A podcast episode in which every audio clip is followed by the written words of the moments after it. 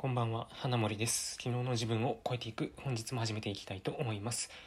第316回目の放送ですね。この放送では普段僕がインプットしていることや、これまで自分が経験してきたことなんかを話しております。えー、っと、今日はですね、えー、っと、質のいい情報発信者は思考が深いっていうことで、えっと、まあ、あの、 Voicyでちきりんさんの放放送を聞いていたんですけど、あの、日本の給料が上がらない問題、ちょっと前に僕も少し触れたんですけど、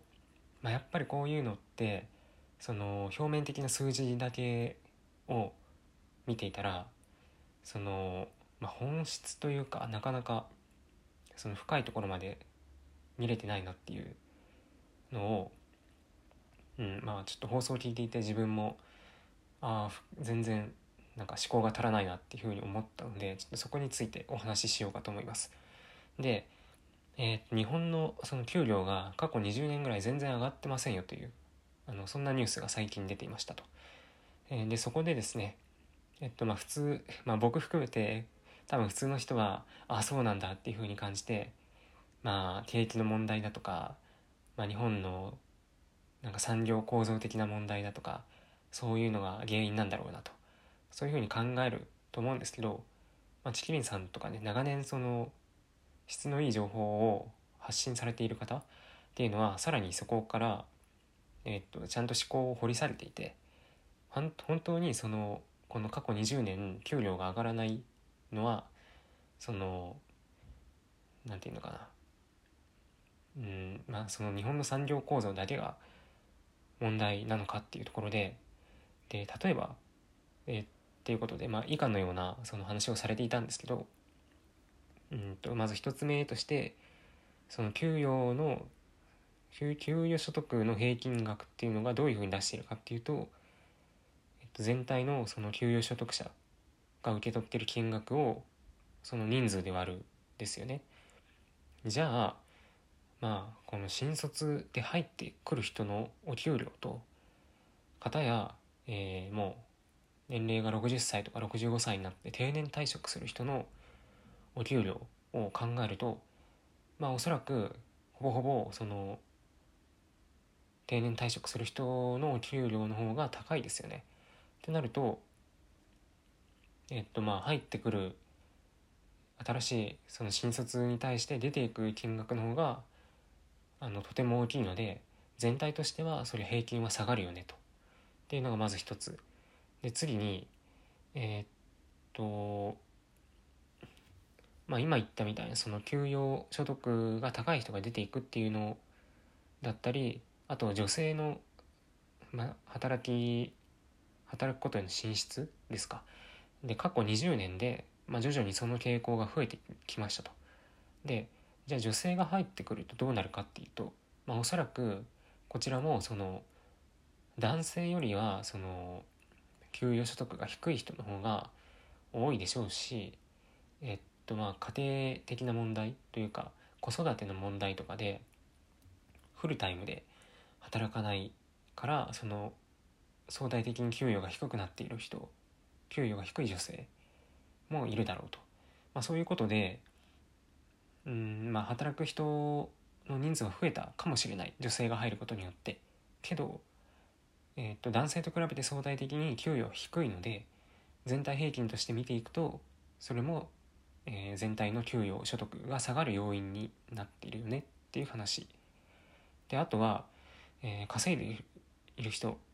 まあ、会社員とかであのもうすでにバリバリ稼いでる人っていうのがフリーランスになったり自分で会社を設立して独立したりするっていうのも、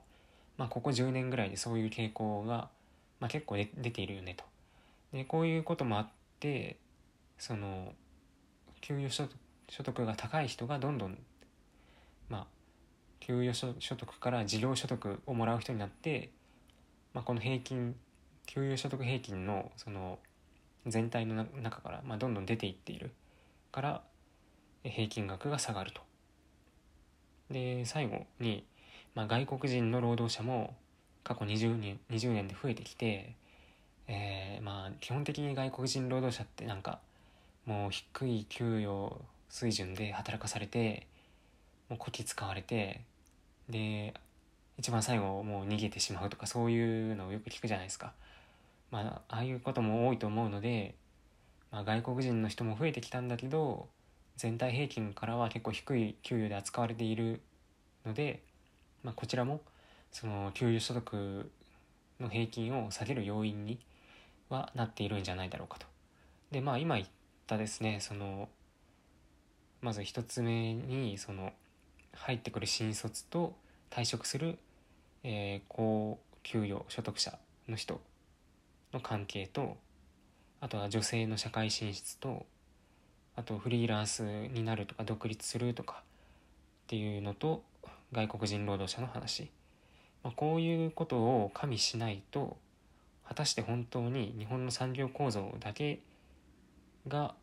給与所得を下げる原因になっているのかっていうのは、まあ、一概には言えないよねっていう話をされていました、まあ、ちょっと話が長くなってしまったんですけど、まあ、説明というか、まあ、そういうこういう話をされていましたっていう話が今の内容ですね。でまあこれを聞いて、まあ、全部ねそのああなるほど確かにそうだよなっていうふうに僕は思いましたしで自分が、ね、このニュース給与所得の平均が下がってるっていうのを聞いた時は全然この発想にも至らなかったしこういうことを考えようともしていなかったなというふうに思いました、まあ、なので改めてですねそのやはり長年情報発信をされている方っていうのはよく深いところまで考えているしちゃんとそのデータというかそういったものの原因が一体どこにあるのかっていうのを一つ一つ要因を出しながら考えているんだっていうのがよく分かりましたね。うん、ということで、えー、今日はですね質のいい情報発信者は思考が深いっていうことで、えー、っとまあ、長年情報発信されているような方っていうのは普通の人よりも、まあ、数段先を行った考えをしているんだなということを思いましたよっていう話でした。はい、